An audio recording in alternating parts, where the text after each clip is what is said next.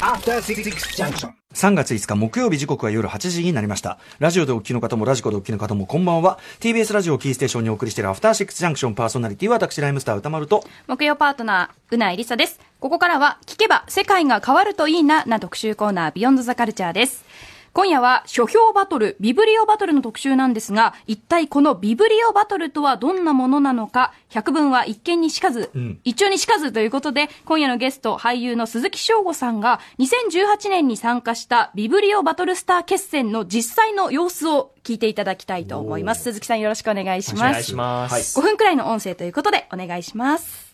えー皆さん、こんにちは。鈴木翔吾と申します。えー普段は、あの、役者をやらせていただいてるんですけども、そんな僕が、この演劇の聖地、紀ノ国屋ホールで、まさか、ビブリオバトルをやるとは思わなかったんですが、えーもう今日は逆に、これは覚悟を決めなあかんなと、えー一番知ってもらいたいなと思う本を持ってまいりました。えーそれが、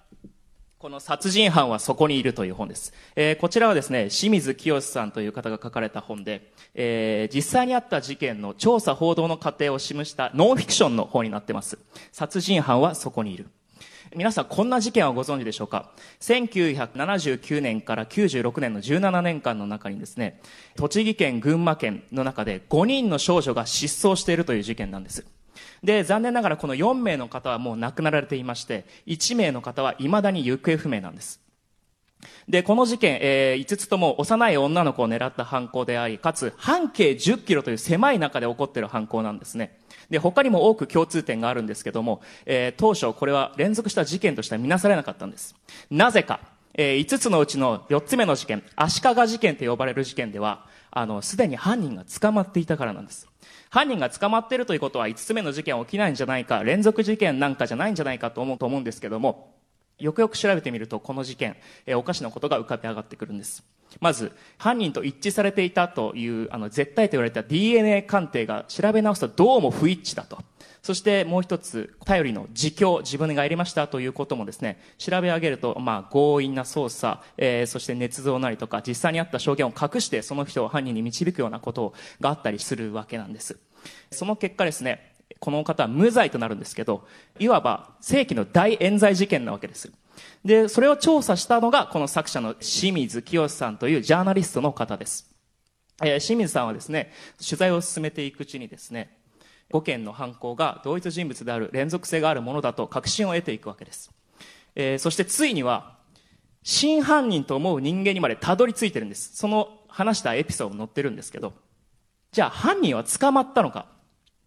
これまだ捕まってないんです。え清水さんの報道のおかげでですね、国会でも話題になり、当時の首相までもがこの事件に触れて発言をしてるんです。何もかかわらず、捕まらない、捕まえない、なぜか。それは、大きな司法の闇が浮かび上がってくるんです。もう筆者も言ってますけど、僕も読みながら何度も驚き、何度も憤りました。こんなことがあっていいのかと。警察ってじゃあ何なんだよ。国って何なんだって本当に思いました。で、まあ、清水さんはそういうのにね、眼然と立ち向かっていくわけなんですけれども、その中で、清水さんは、司法のパンドラの箱とも言うべきものにあの迫っていくわけですね。でもそこを触れてみると一体何があるのか。実際出てくるのは、国はこうも自分たちを守るために嘘をつくのかということ。そしてもう一つが、この5人の被害者と、そしてその遺族の方たちに向き合うつもり全くないんだな、この国は、ということを痛烈に感じるわけです。で、ここまであの概要をバーッと話してきましたけども、実際僕もこの本、どう皆さんにお勧めしようかなと考えてて、あの、作者に倣って、この事件になった現場にもう行ってきました。えー足利市、太田市、そして遺体発見現場となった渡良瀬川という県境を流れる川に行ってきたんですけど、まあ行ったところで俳優一人が行ったとかどうもならないんですけど、まだ犯人捕まってないんだなってすごく怖くなりました。で、その犯人に向けて作者はこう言っています。まあ、犯人は見つけてるので、作者は。お前がどこのドイツか、残念だがら今はまだ書けない。だがお前の存在だけはここに書き残しておくからいいか？逃げれるなどと思うなよと書いてます。この本とそしてこれを読んだ人間はこの事件を知ることができているわけです。そして国が向き合わなかろうが、なんだろうが、僕たちはこれを知っている。そして知るということがどれだけのことか、人間にとって。そしてまあ他の読書体験でもそうですけど、このを読んで知る。で、人間が知らなかったことをちゃんと知れて、ちゃんとですよ。嘘じゃない。ちゃんと知れる中で、えーそれを知識としてちゃんと得て、どう行動するかとか、本当にこの本を読むとですね、それがどれだけ大切なことなのかというのを思い知らせてくれます。作者の思いだったりとか、遺族の思い、そして、今喋ることがもうできない命があったってことをぜひ皆さん自身で読んでみてください。ありがとうございました。ありがとうございました。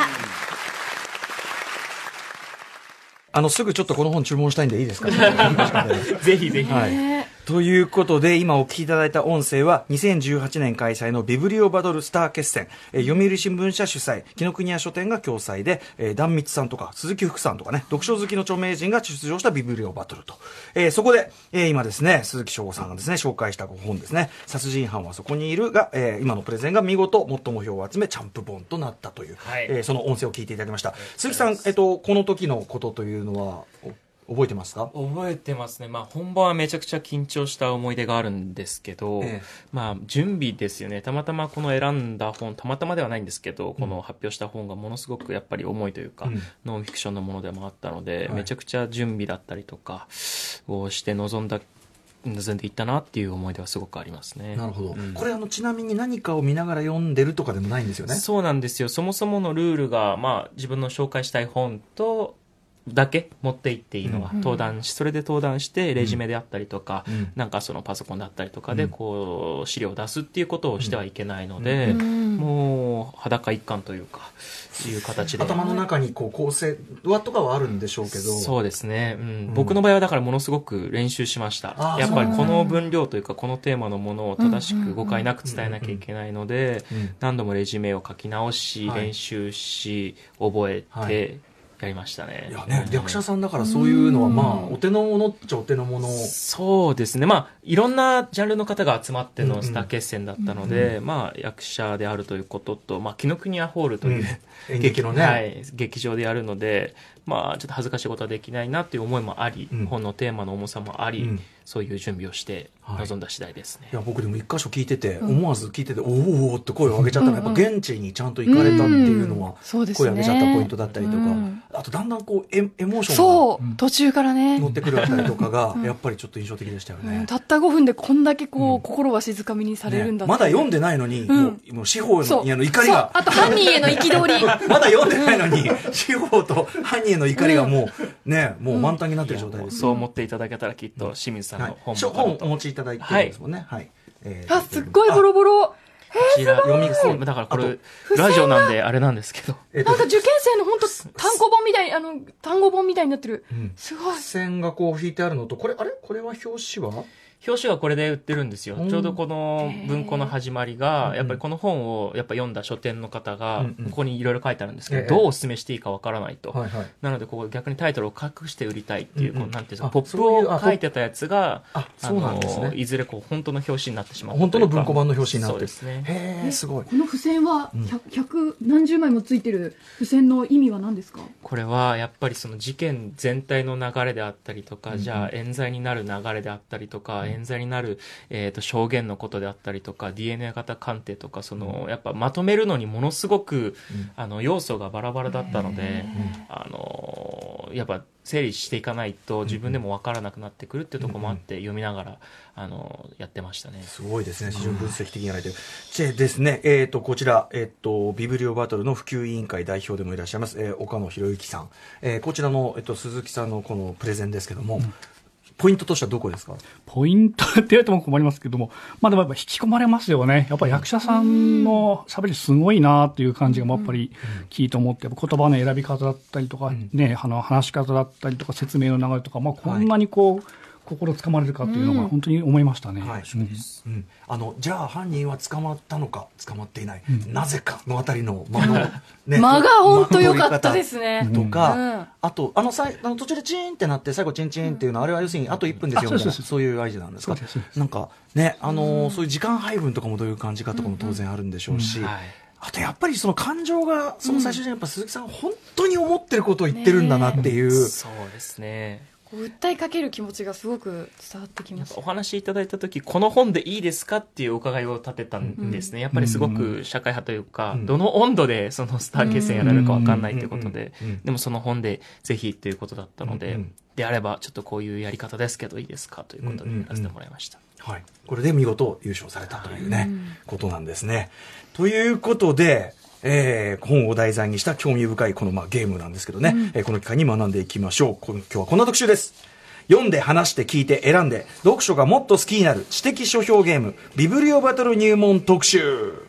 はいでございます。改めて、はいえーこの10年ぐらいで流行り始めたというビブリオバトル、えー今や全国の図書館や学校、まあ、本屋さんとかサークルなどで行われてるんだそうですね、えーということで、まあ、この番組でもやたらとね本のみならずいろんなことを紹介する、いろんなプレゼンの、ね、方が来るというね。ね。私自身も確かにねプレゼンしてる側ですから学びたいというところがある、ということであとなおかつ、まあ、新型コロナウイルスの影響で、まあ、なかなかねいろんなところ行けないということで、まあ本のね本を読みましょうというにはいいタイミングじゃないかということで、今夜はこのビブリオバトルの実際の模様や面白ポイント、普及活動についてお話を伺っていきます。改めまして、えー冒頭で音声をご紹介しました俳優の鈴木翔吾さんです。はい鈴木翔吾です今日はよろしくお願いしますよろしくお願いします。はいはい。鈴木翔吾さんは2009年戦隊シリーズ、侍戦隊真剣ジャーの真剣グリーンとして俳優デビューされました。そして2012年からミュージカル白鸚記シリーズの、えーシリーズに出演するなど舞台でも活躍中です。4月に公演されるミュージカル、えーチューザレにも出演予定となっております。失礼しました。チェーザレ、はい失礼しました。チェーザレにも出演予定となっております。はいそうですねちょうどこのミュージカル「チェーザレ」が春4月13日からやるので、ええ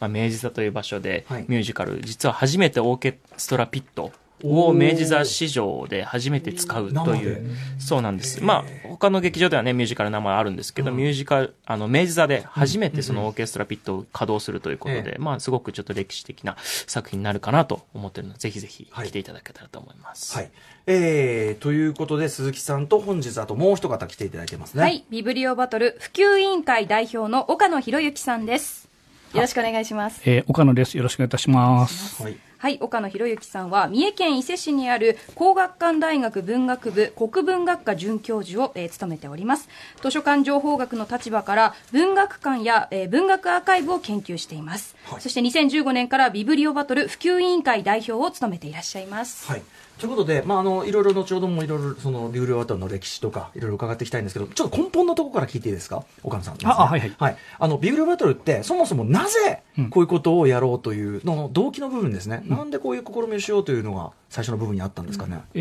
ーと、これですね、まあ、作っゲームを考えた人が、えー、と谷口忠弘さんといううー、まあ、立命館大学の先生という方なんですけども、まあ、その方が、まあ、京都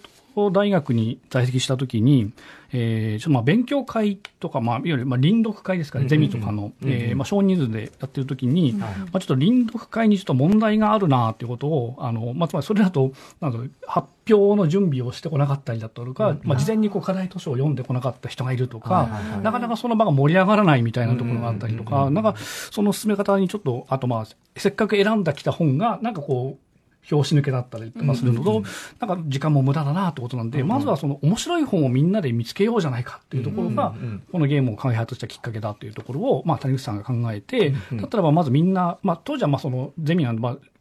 少人数、まあ、5、6人程度で、みんな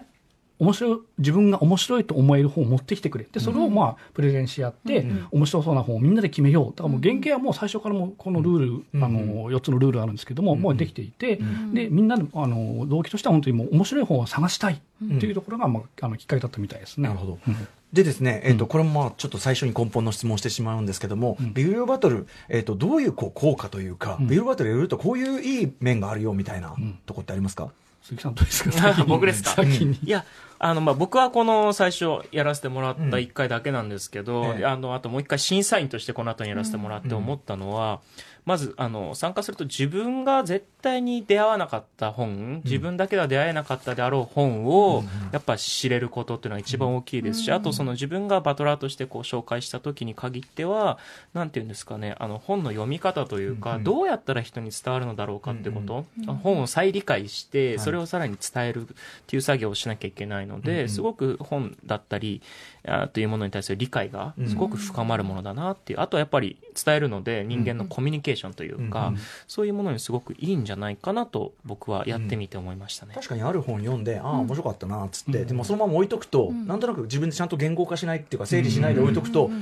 まあ、なんか僕もよくあるんですけど、まあ面白かったという記憶はあるみたいになっちゃって、うん。な何のために読んだんだみたいになっちゃうんだけど、ちゃんとその理解というか、しっかり残るものにもなるだろうし、深まるだろうしという効果もあるし、あとやっぱりその人に伝える技術っていう、一番大事な技術というか気持ちもそうだし、うん。はい。そういう訓練って意外と日本ってないですもんね。そうですね。なんか、沈黙が美みたいなとこもありますから、自分の意見というか、思いを伝える場所っていうのはね、あるといいなとは思いますね。そういう訓練の場としても機能しうるというのがあるんですかね。はい。というあたりで、えー、まあ基本的なところをね、最初に聞いてしまいましたが、じゃあ実際どういう感じなのか、興味深いビブリオバトルについてさらに詳しくお知らせの後伺っていきます。Junction. はい、もうこの間にちょろっとまたあの鈴木さんにちょ、ちょっとだけ人プレゼンしてもらっただけでもまた盛り上がってしまった。また人盛り上がりしちゃったっていうね。いえーいや、すごいですね。はい、ということで、えー、いろいろお話を伺っていきます。えっ、と、3月5日木曜日時刻は今10 8時17分です。はいえー、ということで、あれ、今ね、俺ね、原稿がどこ行ったか分かんなくなっちゃった。ということで、今夜は知的手法バトル、ビブリオバトルについて、2018年にブリビブリオバトルスター決戦を参加された俳優の鈴木翔吾さんと、はいビブリオバトル普及委員会代表の岡野博之さんにお話伺っていきましょう。しは、はいいということで。ここからはまず前半、ビブリオバトルのルールや歴史に教えていただきまして、後半がビブリオバトルの普及活動と広がりについて伺っていきます。では、お願いします。えーまず前半ではビブリオバトルのルールや歴史について、えー教えていただいて、そして後半ではビブリオバトルの普及あ、ごめんなさい、そうか、言っちゃった。ごめんなさい、ごめんなさい、そうか、失礼しました。ちょっとボケっとして。えーでは前半に参りましょビブリオバトルってどうやるの？う。ごめんなさいね、寝ぼけちゃって、ちょっとすみませんとんでもないです。お願いします。さあ、それでは早速岡野さんにお話を伺っていきます。はい。えービブリオバトルのまず概要と、まあ、ルールですかね。どういうものなのかという。はい。はい。えっ、と、まあ、ビブリオバトルは、えっ、と、まあ、まあ、冒頭で鈴木さんの聞いていただきましたけども、えっ、と、発表者が、まあ、好きな本のプレゼンテーションを持ってきて、プレゼンテーションをして、まあ、みんなでディスカッションをして、まあ、あの、全員の投票で、えー一番読みたくなった本をみんなで決めようというイベントですね。えーコンセプトとして、まあ、人を通じて本を知る、まあ、本を通じて人を知るというふうなものを掲げているので、まあ、あの、本を紹介することで、まあ、新しい本を、まあ、各時間持ってきた本を一冊ずつ知るっていうことと、やっぱり紹介するっていうプロセスを経ることで、まあ、持ってきた人の、えー話す人の人となりが見えてくるっていうところが、まあ、面白いゲームだなというところで、まあ、知的書評合戦なんて言い方も、えー結構早いうちからしてたんではしました。はい。で、まあ、ルールはこれ4つ公式ルール僕ら定めていて、えー一つが、えー発表参加者が読んで面白いと思った本を持って集まる。で、二つ目に、えー順番に一人5分間で本を紹介する。で、三つ目に、えーそれぞれの発表後に参加者全員でその発表に関するディスカッションを2、3分行う。で、四つ目に、えー、全ての発表が終了した後に、どの本が一番読みたくなったかを基準とした投票を参加者全員1票で行い、最多票を集めたものをチャンプ本とするという、まあ、公式ルールを定めております。はい。うんえーで、えっ、と、あれですかね。結構あちこちで開かれてるみたいですけど、やっぱり人も集まるようになってきてる。そうですね。結構早い、初期初期の頃やっぱ人集めに苦労したなんていう、まあ図書館でやった時になかなか人が集まんないとか、やっぱやったことないとどんなもんかわかんないので、えー出てくる人はちょっといないんです、集客苦労してますっていうことあったんですけども、最近はまあ、だいぶこう世の中にこう広まってきたこともあって、あビブリバトルにぜひ見てみたいわとか、まあ、どっかであの目にしたことがありますねとか、あと最近はもう学校教育であの小中高でやってるとこもだいぶ増えてきてるので、やっぱもう学校でやったことありますっていうお子さんなんかだいぶもう、あもう今教科書も載ってるんですよ。あ、そうなんですえね。ー、。何の教科書に載ってるんですか？あ国語の教科書。国語？あの、ああの、あのあのコラム欄みたいなところなんですけども、まあ2ページ程度とか2、3ページ程度で、あのビブリバトルやってみようみたいなところ、まあ、なもう何社かあります。なんかでも型通りのあのさ、昔ながらのああいう型通りの読書感想文みたいなさ、なんか大人が期待しそうなことを書くみたいなさ、あの不毛なやつやるよりはよっぽど、確かに、ね、いい。ほとんど文章を引用するっていう、なんかもうねこ こっちも喜びそうなこと書けるしね、みたいな。そういうのよりはさ、全然なんか、も受けたいからさ、やっぱみんな頑張っちゃうだろうし、うん、なるほど、今そういう状態になってるわけですね。でですね、えっと、ビールバトル、改めてじゃあその始まりから、その発展の歴史を伺いたいんですけども、先ほど、えっと、谷口さんという方がね、考案という話をされてました。そうですね。えっと、谷口さんが、えっと、2007年ですかね。まあ、はい。当時、京都大学で、えっと、まあ、研究員されてたんですけども、まあ、そのところに、京都大学の、まあ、そのラボの中ですかね、えーの中で作ったっていうのが、まあ、原点で、で、谷口さんは、その後、もう1年後には2008年からもう立命館大学に教員として、あの、移られてしまったんですけども、まあ、京都大学のその研究室の中で、えー、ビブリバトルはそのまま続けられてきて、で、まあ、それが、えっ、と、まあ、よその大学、まあ、この仕組みが面白い、このゲームそのものが面白いってことで、えー大阪大学とか、名古屋市立大なんかに、まあ、そういった戦、まあ、ビブラタルを楽しもうみたいなサークルが、まあ、うちの大学も今、あの、ビブロフィリアっていうあのサークルを作って、ビブリオブスだけをやるサークルっていうのがビブロフィリア。そうですね。書書物愛好、書物教みたいな意味なんですけど、なので、まあ、そういったあの大学生を中心にまず最初広まってきたっていうのが、えー初期の頃ですね。で、2010年に、えっと、今、まあ、僕代表やってるビブリバトル普及委員会っていうのを、まあ、そのゲームを作った谷口さんが中心となって作ってきて、で、まあ、この頃からもう2010年からあの大学生の全国大会、ビブリバトル首都決戦っていう名前で始まって、まあ、東京都が主催でやってたんですけども、へえーとまあ、そこがもう始まったりとかしてたんで、もうだいぶもう、もうこれ、去年が 10, 10回目かっていう形で、もうだいぶ早い段階から全国的な展開を視野に。生まれて3年目でもうね、そうなんですよね。感じになってくる。まあ、当時の猪瀬知事ですかね、あの、ああ、そっか。あ作家さんでもあるから。すごくバックアップしてくれて、えー東京都の主催でやってくださったんですけども、んで、まあ、その後は、あの、2012年に、あと、ライブラリー・オブ・ザ・イヤーっていう、これは図書館業界の面白い図書館的な活動、図書館、図書館的な活動を決めるっていうのがあって、これ、まあ僕プレゼンターやったんですけども、ここでまあ大賞を取って、この年一番面白い図書館的活動がビブリバトルになったっていう。なるほど。見る見るって感じなんだそうです。で、まあ、あの、公共図書館で一番最初にやったのは奈良の県立の図書情報館っていうところこれは2011年3月から、ここも毎月1回必ずうやるみたいな感じで定期開催。西日本で広がったそうです。んです。ねどちらかというと、もともと京都で始まった。したもんで、西の方がやっぱ早かったですね。うんあとは、あさっきあの教科書っていう話しましたけども、はい。2013年にも文科省が、えっ、と、第3次子供の読書活動の推進に関する基本的な計画っていうようなところ、まあ、あの、教育方針の大枠を決めた、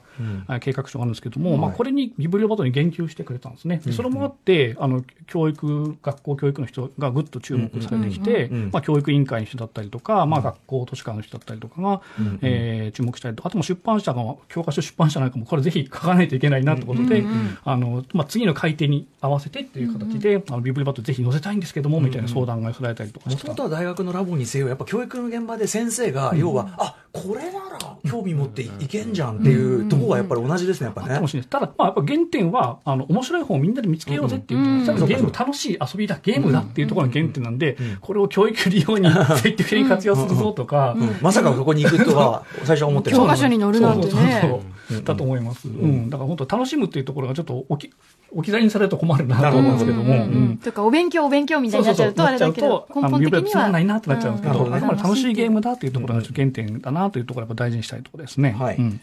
まあ、他にもなんか2016年にあの高橋松之助記念の文字活字文化推進大賞特別賞とかいただいて、まあ、出版業界からももう、あのまあ、評価いただいたりとかしてるんで、まあ、やっぱここ10年で、まあ、いろんなところ、まあ、本に関わるいろんな業界さんとか、あとは、まあ、書店業界なんかもだいぶ早くですかね、紀ノ国屋さんとか有林堂さんなんかもだいぶ早い段階からは、あの店頭で開催とかしてたので、もう本当に本に関わる人だったらいろんなことが楽しめると、まあ、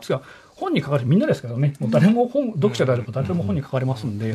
もういろんな人がこれ注目してくれたなっていう感じる、まあ、10年ちょっとですかねっていう気がしてますね。はい。うん。岡野さんご自身はビブリオバトルいつ僕自身はですね、2010年の7月に、あの、ツイッターで知りました。正確ですね、もう覚えてます。もうあ、もうこんなんあるあるんだと思って、ぜひやってみたいなっていう思いがあって、まあ、はい。普段僕は大学で仕事してるので、あの、まあ、学生と、あの、できちゃうなってことで、えー、まあ、その大大学生と一緒にやったっていうのが最初ですね。うん。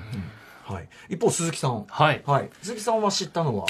知ったなんかそうですね、2018年のそのスター決戦というお話をいただいて、あなるほど。オファーを受けて。そうですね。で、そういうものがあるということで、あ、なるほど、5分でプレゼンするんだっていうのが一番最初。デビュー戦があれですよ。ね初挑戦であのレベルでしかも優勝。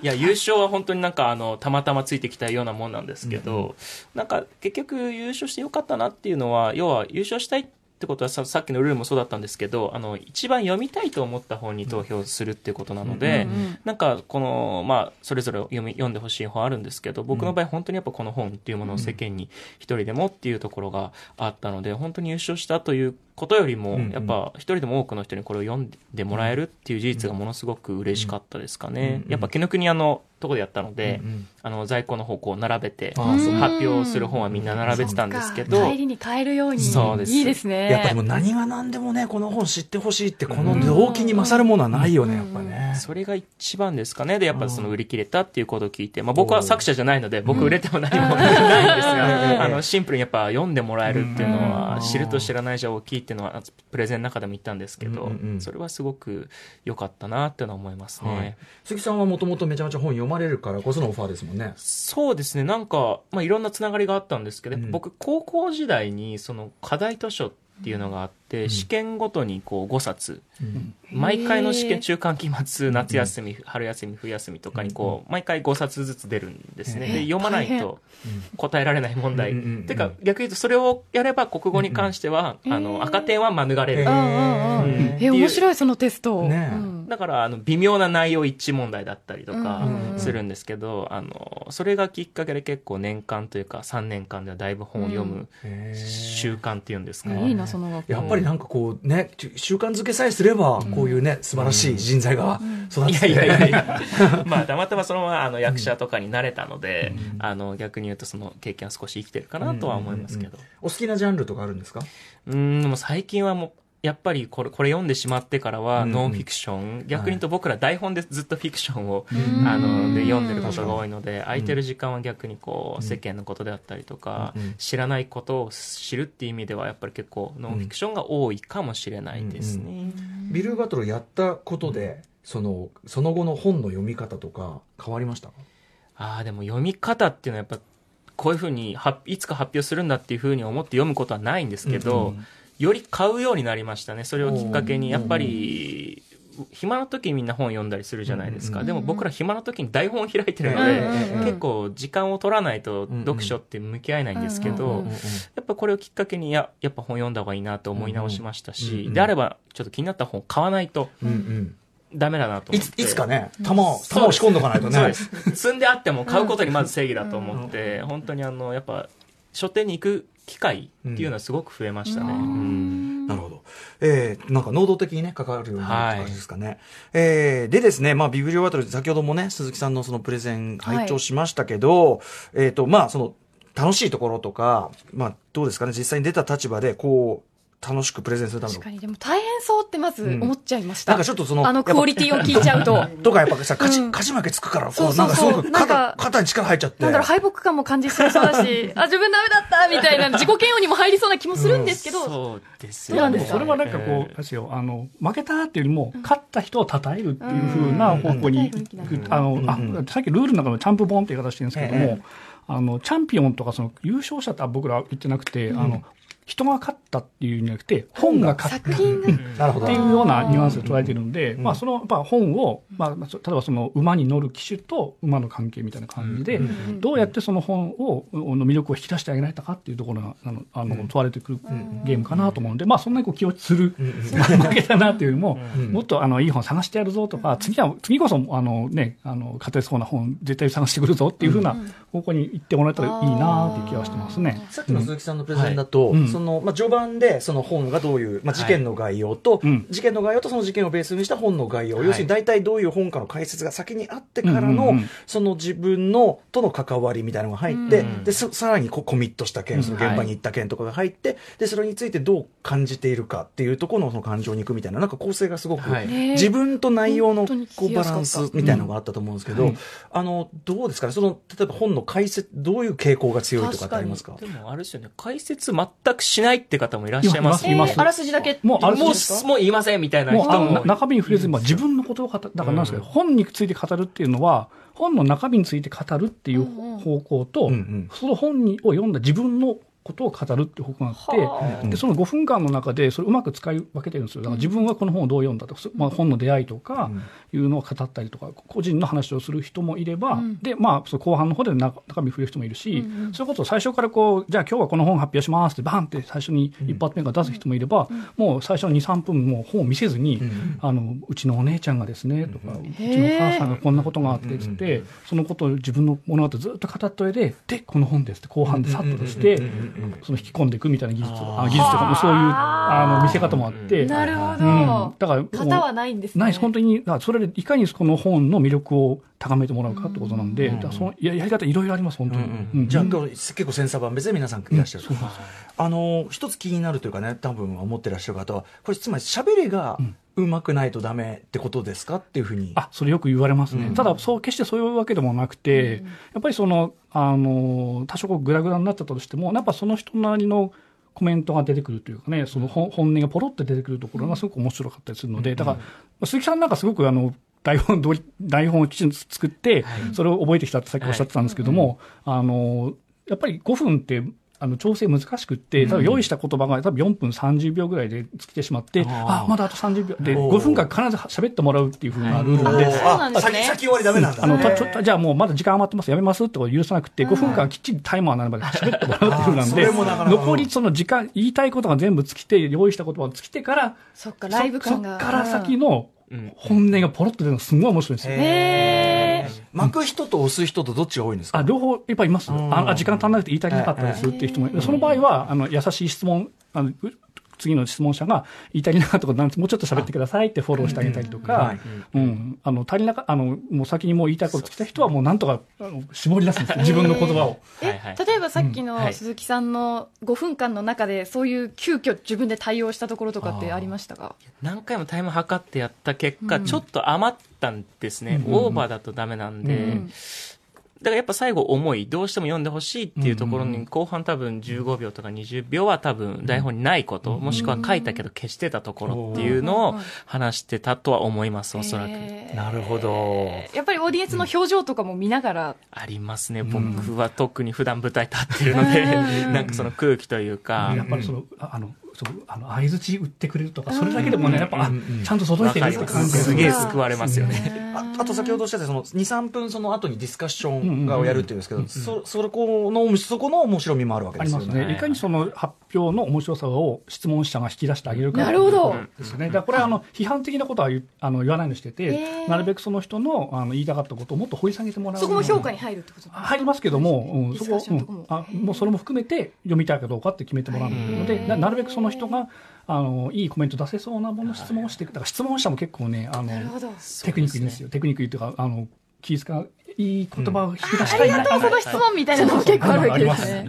そうですね。僕の場合もう質問こういうのは来るだろうなっていうのは、あらかじめもうレジュメから取っておいてあですよね。はい。なのでやっぱその聞いてきた時に多少質問とに付け加えてあの説明できることはあえて5分には言わないっていう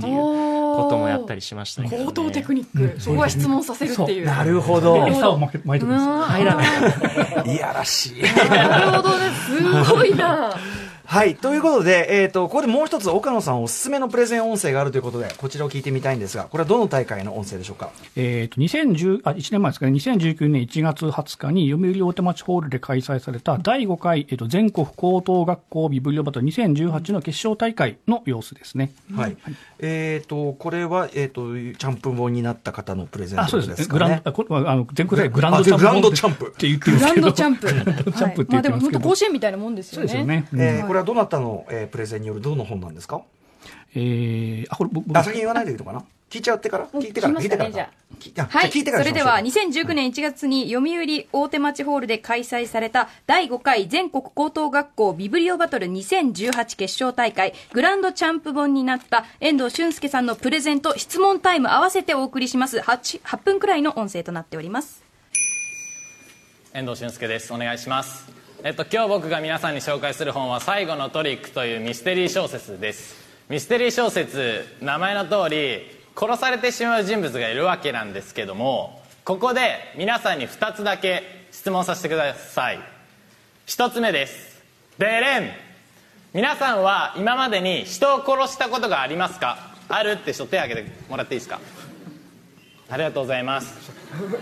次に僕が今日紹介するこの本読んだことがありますって人手を挙げてもらってああ数人いる。56人いるということで。はい。えっと今日今の2つの僕がした質問から言えることは1つだけです。この本で出てくる登場人物を殺した殺人犯。は僕と今手を挙げてくれた数人だけということです。はい。ってなるの分かってました。僕もこの本を手に取った時なんですけどここにあの帯がついてて殺人犯は今この本を手に取ってるあなたみたいな読者が犯人みたいなのついてたんですよ。で全く意味が分かんない。けど読んでみようと思って家に買ってすぐ買ってこの本はこう置いてあるタイプの本。書店に。ですぐ買って家に持ち帰って読んででこの本は登場人物の高坂誠一さん主人公とその彼のもとに届く手紙が並行して物語が構成されていくんです。で最後の手紙を読んだ瞬間僕はくしくも犯人になってしまったんです。もう笑ってるけど本当なんですよ。あの今ここに100人500人ぐらいの人がいますけど全員が犯人になってしまうんです。でもう信じられないならもう買ってください。あので買ってもう読んでくれればあ本当なんだってなるんで。で最初は絶対犯人にならないと思って読んでるんですよ僕も。僕だって。皆さん今の皆さんと同じように。けど読み終えて本を閉じた時には犯人になってしまったんです。だからちょっとだけ負けた気がします。トリックが成立してしまうことについて。あと今人を殺したって方が一人いましたけど人を殺した時と同じこれが人を殺すという感覚なんだっていう大きな罪悪感とその敗北感が大きな衝撃になって僕に降りかかってくるんです。でもう一回読んだら僕が犯人って分かってるんですよ。で読む前から僕が犯人って分かってるんですけどこれがたまんなくても何回も読んでしまうんですよ。そんな感覚ないから。で僕この「最後のトリック」っていう題名はミステリー史上最初で最後の読者が犯人になってしまうトリックの略だと勝手に思ってます。勝手に考えててでこの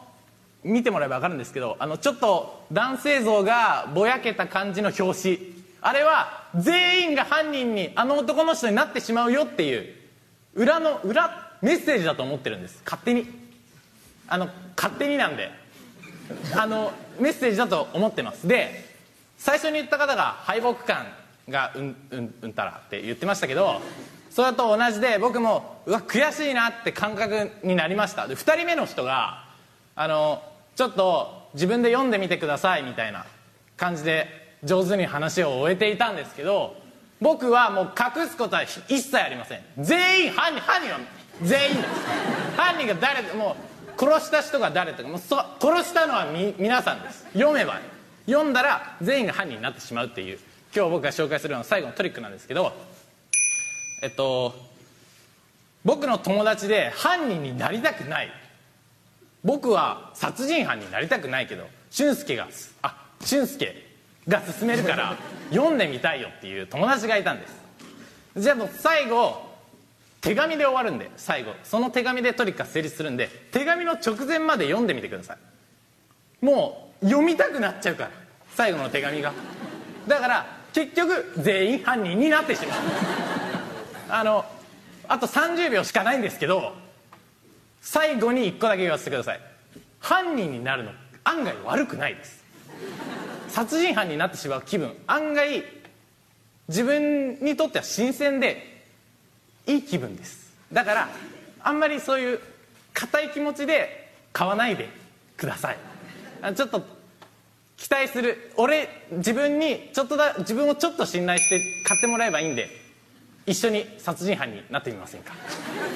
りがとうございます。遠藤修介さんでした。ありがとうございました。それでは質問タイムに移りたいと思います。質問があるという方挙手お願いいたします。じゃあ前の女子高校生お願いいたします。敵なプレゼンありがとうございます。遠藤さんが殺人犯になって何か人生変わったなって思ったことはありますか？質問ありがとうございます。変わった。えっと今までそれまで読むまでは殺人犯じゃなかった。読んだら殺人犯になったっていうその事実だけです。あとこんなことが本を読むことで可能なのかこんな感情を本を読むただ単純なその作業だけで可能だったんだってことに本ってすげえって思うようになりました。以上です。ありがとうございます。ありがとうございました。他に質問がある。あ最前列のじゃあ男子高校生お願いいたします。あのごめんなさい。あの決してケチつけるわけじゃないんですけどなんて言うんでしょう。始発から乗って終点まで寝てしまったようなそのつまり中身の紹介がちょっとすいません。聞きたいんです。すいません。教えてください。あのですねこれはできないんですよね。あら。その心は？あの先ほども言ったようにそ彼のもとに届く手紙と彼のが順順に物語が構成されていくので手紙の占める部分が大きいんですよ。ってなると物語のあらすじについて喋っちゃうのがちょっとトリックにあれしちゃうあの俺が変に言うより読んでもらった方がいいんで あのその俺が今余計なこと言っちゃうと100%楽しめないんで殺人犯になるっていう予備知識だけで読んでもらえば十分楽しめると思いますすいません後で来てもらえればハンターありがとうございましたありがとうございました。他に質問があるという方。じゃあ、前のブロックの一番角の男性お願いいたします。言葉の端々に狂気を感じる素晴らしいプレゼンをありがとうございます。はい、えっと、その、読んでる最中に、先に自分が殺人犯になると分かって読むじゃないですか。はいで、ただ読んでて手紙を読み進めていくうちに、あ、これ俺犯人にされるんじゃねえか、みたいなことを思う箇所があるのかっていうのは気になるんですけど、本当にもう、最後に、あ、え、俺全然犯人になるつもりなかったのになっちゃったって急に来る感じなのかっていうのが気になるんですけど。節々に自分が犯人と感づく場面があったかって話ですよね。そうですね、すいません。あのーないです。あのそこれは本好きの皆さんが読んだらもしかしたら気づくかもしれませんけど僕あんま本好きじゃなくて。でこの本も最近読んだ唯一の本レベルの本なんであの読んでる最中にあこれそういうことか。あこれこう進んでったらあれ俺にこれ向くなって思いながら読んでたらもしかしたら気あなたならもしかしたら気づくかもしれない。あありがとうございます。けど、最低でも俺と犯人になりたくないって言いながら読んだ俺の友達は気づきませんでした。だから今のところ100%俺の知ってる限りだと100%気づかないってことになるんですけどまあ初めての気づく人分かんないけどそれはありがとうございます。すいません、はい。ありがとうございました。遠藤俊介さんでした。い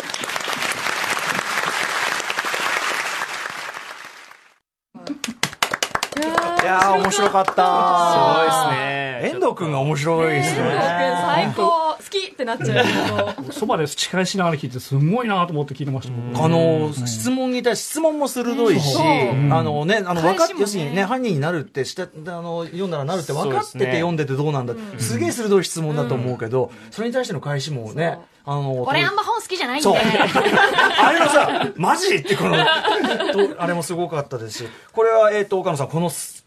かあの、プレゼンの凄さの部分っていうのは、どこでしょうね？あやっぱりこの、あの喋り、ね、これもやっぱ喋りの工夫ですよね。あと、前の発表した言葉アドリブでね、こう持ってきたりとか、その、やっぱりこれ発表の順番の妙もあるんですけども、結構そう、大会形式だと、こう、さっきの人、こう言いましたけど、みたいな感じのところを持ってくる人がいるので、ん。その点でもこう順番が良かったっていう感じもします。まあ本当、まあ普通にうまいし、彼のこの勢いとかね、が出てて、すごくすごい面白かったですね、ここは。うん。鈴木さんからどうですか？いや素晴らしいですね。あんなになんかすげえ真っ向勝負した僕が恥ずかしくなるぐらいの。いやーでも本当にやっぱ本を読むっていうのはいろんな読み方があっていろんな伝え方があるんだなと思いましたしいや僕が自分でやったよりも多分これ読みか読みたくなっちゃいましたからね今このプレゼンをなっちゃいましたね。ね。うん。犯人に見事だなななりななりたいし、なるのかなっていうね。でも気づかないっていうのはやっぱ気になりますよね。ね。分かっててもそれに乗ってしまう気づかないっていうのはちょっとめちゃくちゃ気になりましたね。上手素晴らしい。よ、要所要所でなんかパンチラインいっぱいあってね、これ勝手になんだよってね、あのあったりとか、本当になんかパンチライン多かったし。主張が青年の主張みたいな。感じですごく気持ちいいです。ミステリー紹介するって確かに難しいじゃないですか。難しいです。ね。ネタバレがなかなかしづらいので、なかなかこのね、あの、小説とかね、そのあたりなかなか難しいところありますよね。でも自分が受けた衝撃みたいなところだけをあの手がかりにして、そうそうやっぱそこ、そこはやっぱ言語化してほしいですよね。うん伝えてほしいと思う。見事なもんでねしたね。すごかったですね。うわ、ちゃんとロックしてたしね。完全ロックされた。勉強になりました 本当俺も。はい。えー、そんな感じで。えー、じゃあ後半行ってみましょうかね。はい、後半はこちらです。ビブリオバトル、カルチャーの普及活動。はい、えーと、普及委員会ということで、はいえー岡野さんはビブリオバトル、まあ、普及活動されてるということなんですけど、まあ、広がりは、だからもう、はっきり言って2007年に生まれたものとしては、もう爆発的な広がりですよね。そうですね。もうだいぶ本当にあちこちでやってもらっていて、まあ図書館もそうだし、学校の方もそうだし、あとはまあ大人の部活動みたいな感じでカフェに集まって、あのみんなで楽しもうみたいな人たちもだいぶ増えてきてます確。かに少人数でその辺でもできるっちゃで本きる当にあのね、一冊持ってくればそこでできちゃうんで、本当簡単にできるんですよね。うんえっ、とでどうですか？あのいいろんな人どんな人たちがやってるんですか？そうですね。あ、よく僕、最近、あの、その講演会とか研修会の講師とかもよく行ってるんですけども、うんうん。まあ、学校の先生だったりとか、と図書館の人だったりに対してのものが多くて、そうするとまあ、えー大体もう、ままず先生からやってみましょうよっていうところを煽って、そう生徒さんの、いやどうしてもね、先生生徒さんにやらして、先生が後ろで腕組んでるみたいなんで、あー確かになのでまずは大人の背中を見せましょうかに。かっこいいとこ見せてくださいっていうことをやって、かっこいいとこ。そう。うん。やっぱりあのかっこいい、あの、そういったプロ野球選手の真似したとか、プロサッカー選手とか、プロミュージシャンの真似したとか、やっぱりこのかっこいいとか面白いとかとか、大人の真似するんで、まずはあの先生方が、まあ、その授業と離れて、自分の趣味の話だったりとか、普段のどんな本を読んでるのかって出してもらうと、多分子供たちも食いついてきますよとか、あ、ビブリバット楽しいなと思ってもらうと思いますっていうことを伝えたり。それで先生がこう頑張ってやるわけですか？頑張って本探してね。そうそうそう。ね、あの、それこそ先生なのにプレゼンベタな人もいるでしょうけど、うん。そそれもまた可愛いしい感じ。うんうんうん。先生頑張ってる可愛いっていう感じ。あ、先生こんな本読むんだって感じ。で、やっぱ反応がすごくね、面白いみたいですね。そうか、素のとこも出て、そこも良かったりするのですかね。うん。確かにでもその意味では、ススター、まあ、スター、けあの大会ありましたけど、スーパースタービブリオそうですね。バトルプレイヤー、うんバトラーいてもいいわけですよねいい いいと。思います。うん将来なりたいもの、いや、ビブリオバトラーです。そういうのいてもいいわけですよね。そうですね。YouTuber に負けず頑張ってほしいところですね。金に込まれたいってすぐ、すぐそういうことを言うっていうのがありますよね。えー、あとは、いろんな試み、他の。あとね、ビブリオバトルシンポジウムっていうのうんを、ここ数年、あの、横浜図書館総合展っていうので、ここ毎年1回やってるんですけども、あの、図書館にか、ああとビブリオバトルに関して、えーまあ、いろんなテーマを設定して、まあ、その教育だったりとか、コミュニティだったりとか、あと出会いとかですね、いうキ,、キーワードで、ビブリバトルの効果とか機能を語ろうみたいなことやったりしますね。出会いは面白かったですね。去年やったんですけど、一昨年かやったんですけど。ビブリオバトルの、をきっかけの出会い。出会い、そうですね。うんあの、ゲスト、あの、パパネス呼んで結婚、あこれ実際ですね、あの、結婚に至ったカップルも、きっかけがビブリオバトルっていうのも、まあ同じ本っていう趣味を持ってる者やっ同士ですし、ね。ぱりなんか人柄が出ちゃうので、なんかそれをきっかけにやっぱこの人に、か。この人の喋り方素敵みたいなね。もうさっきの遠藤、遠藤君、遠藤君、うなうないさん、もうこの人だぞ、この人。やっぱその、ね、本棚とか見ると人柄出ますよね。うん。なのでやっぱ本を通じてやっぱ人柄が出るっていうところがやっぱ面白いみたいで、そこでやっぱ本当に出会って結婚に至った、あの結婚式でビブリオバトルして、新郎のバトあのプレゼンですと、新郎のプレゼンですと。やってたりするみたいですね。あとはなんかあの海外に広めちゃった人もいて、いや、あのこれだって別に、えね、別に日本発祥だけど、なんどこでだってあそうそう。当然。そう。だから留学生があの母国に持ち帰ってくれる事例もあれば、あ大学に来た留学生がっていうもものもあればあの一人ですねあの青年海外協力隊でソロモン諸島にちょっと前に1年間行ってたんですけども、現地で広めてきちゃって、なんか向こうの文科省みたいなところにがうちのあのソロモンではビブリオバトルやるやればいいんだみたいな感じで、ええすごいなんか向こうで認められちゃったみたいなことをやってたみたいです。あ、そう。それもと、あの、やっぱやっぱりその教育機関の。ああそうですね向こうの小学校とかで、なんかやって広めてきたって言ってました。欧米とかだと、プレゼン文化普通にもともと盛んじゃないですか。うんまあ、 TED とか、いろんなものって。なんかすごく、普通に、普通にフィットしそうな感じしますねうん本当になんかある意味当たり前にできちゃいそうと思いますけどね。あでも、本を使ってこういうふうな楽しみ方もあるんだってやっぱゲームがゲームとしてルールができるとやっぱ応用しやすいとか、まあ、展開しやすいんだろうなってことで、だから本当この最最初冒頭に4つのルールって、うん。本当これだけなんですよ。これだけなんですけども、うん。まあ、それで結構面白いあの場が作られるなっていうのが、ん。あのビブリバトルの面白さかなっていう気がしますね。あと普通にテレテレビ番組とかにして、レギュラーで普通に見たいっていうか、ぜひ。いろんな人がね。ね。身近にあるものですか？うん。何です。か例えばそそやってる場所？れぞれのコミュニティが意外にあるものなの？あありますあります。いろんな人がやってると思いますし、もうそれこそあの作ればいいんですよ私やるやるから集まろうよと。あー。あこれもねあの友達うちで。友達を集めてやるパターンとあの不特定多数の人にやるから集まれって感じで、またそこで新しい出会いができるパターン。でも遠藤君のさ、僕本嫌いなんで、ってあれが、あれがありのうないさんとさ、私本読まないんで。あまあ全然読まないですけどあのとりあえずあのノリでいけるわけよ。でもやりたいってそれ言ってもらえると。ならその日なんかこうなんだろうあれ敷居も低くなりますね、うんうんみんな好きだからじゃないとダメじゃなくて、うんうん誰でも OK っていうのが。本当に気軽にやっていただきたいですね、あの遊びね、遊びは元はそこは遊びですけど。も元は遊びでゲームだっていうところを大事にしたいです、はい。でですね、えっ、と、ちょっと早くもお時間が来てしまったので、最後の質問になるんですが、えー今後、ビブリオバトルどういうふうになっていってほしいとか、岡野さんありますか？あ、まあもちろん鈴木さんも含めて。はい。じゃあ、鈴木さん。はい。いや、やっぱり、この、まあ、今日ずっと話してきましたけど、まあ、本読む習慣もしかることながら、やっぱりその人に思いを伝えるっていうのがやっぱりすごく日本人では希薄であるし、まあそれは本だけでなくて世界をこの今の日本という国であったりとか世界を見て、僕はこう思うんだって自分の意見を言う一つの、まあ、訓練っていうとすごくおこがましいですけど、そういう人間的ななんていうのかな、シーンができることでもあるなと思うので、なんか本当気軽にもそうだし逆に超真剣にやるところもあってもいいと思うし、まあ僕で言えばなんか俳優の中でこういうサークルが作れてもいいなとは思うし、なんか結果的にはやっぱ思いを伝える、頑張る日本人の そのなんだろうな魂が上がっていけばいいなとは思いますけどね。はい、いやでもそ僕はすごく本当そう思います、あのそのいわゆる欧米でその演劇教育みたいなのがすごい盛んじゃないですか、で要するに人にやっぱり何かを表現するときに、やっぱり一個それこそ技術っていうかちょっと一工夫がやった方が当然それに人生にもフィードバックされますけど、もうこれなんかまさにしかもそれで面白い本、ね。本の理解も深まり。ね。他の人の面白い本も知れ、うん。そう動機はライトに志高くなんかやってくれたらおもろいなって思います。あいいですね。ナイスナイスフレーズもいただい。て、はい、岡野さんいかがですか？あ本当にもうこれあのシンプルなゲームなんでぜひいろんなところでやっていただきたいなと、あの構えずに、あの楽しんでいただけたらなともう本当その思いで僕あの普及委員会やってますんで、ぜひあのそういう場に参加してほしいしなければ自分で作っていただきたいなっていう形で、あの周りを巻き込んでいただければなと思っておりますね。あとやっぱり普通にあのあさっきの遠藤君みたいな超エンターテイナーっていうか一つのやっぱエンターテイナー普通に見物しに行きたいみたいなね、そう、見に来たい、あれ。ね。あるよねやっぱね、はい。ということでいやいやいやちょっとビブリバトルどうですか？皆さん。いや、面白かった。てか、今日紹介した2冊は、まず本当に、そんなに本得意じゃないですけど、読もうと思いましたもん。はい、はい。今後もだからそのなんか大きい大会とかそれこそスター大会とかある時とかも含めてちょっと今後この番組の方ぜひちょっとフォローさせていただきたいあとありがとうございます。思います、えーそれでは最後にですねお二方からじゃあお知らせことなどありますか。じゃあ鈴木さん。はい。あもうなんか、こんな話をしてきて、がっつりね、告知するのもあれなんですけども、まあ冒頭に話したあの、明治座でのミュージカルが、えっ、と、4月チェーザレはい、チェーザレ、破壊の創造者というミュージカルがですね、4月13日から5月11日、明治座で